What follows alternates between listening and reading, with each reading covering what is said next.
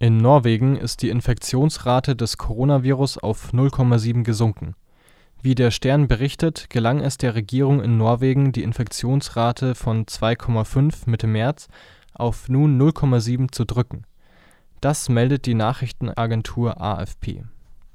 Eine infizierte Person steckt statistisch demnach im Schnitt 0,7 weitere Personen an. Norwegen hat am 13. März Ausgangsbeschränkungen und die Schließung von öffentlichen Einrichtungen veranlasst. Die Maßnahmen zeigen Wirkung und sollen zunächst nicht gelockert werden. Laut Berichten der dpa warnt die WHO die Länder davor, die getroffenen Sicherheitsmaßnahmen zu schnell wieder zu lockern. Es wird befürchtet, dass die Infektionszahlen nach einer vorschnellen Lockerung der Maßnahmen wieder rapide steigen könnten